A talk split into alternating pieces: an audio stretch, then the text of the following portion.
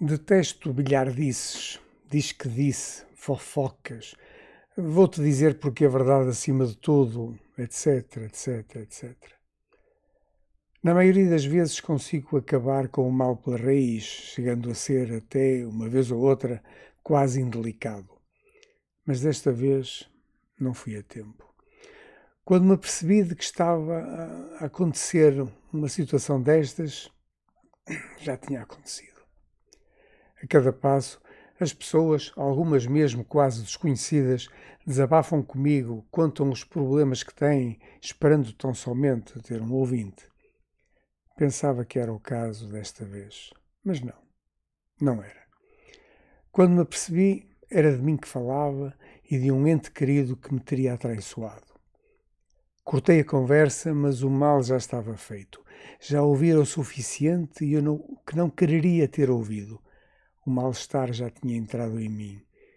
E, apesar de já se terem passado meses, continua por cá.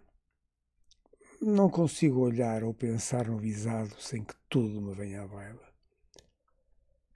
A mania que as pessoas têm de que nos relacionamentos interpessoais todos devemos saber tudo, principalmente o que nos pode magoar, à luz do lema a verdade acima de tudo, é de uma estupidez total.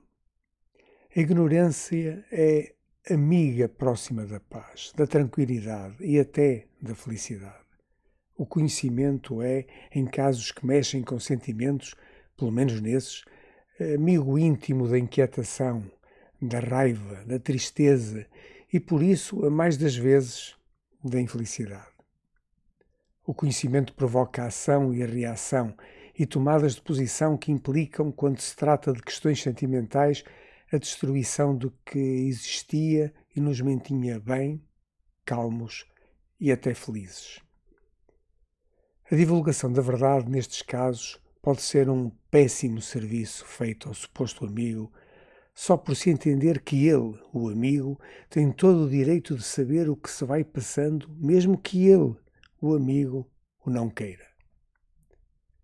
E eu não quero saber do que outros fazem e dizem se não for para todos virmos a ser cada vez mais felizes. Enfim, até depois.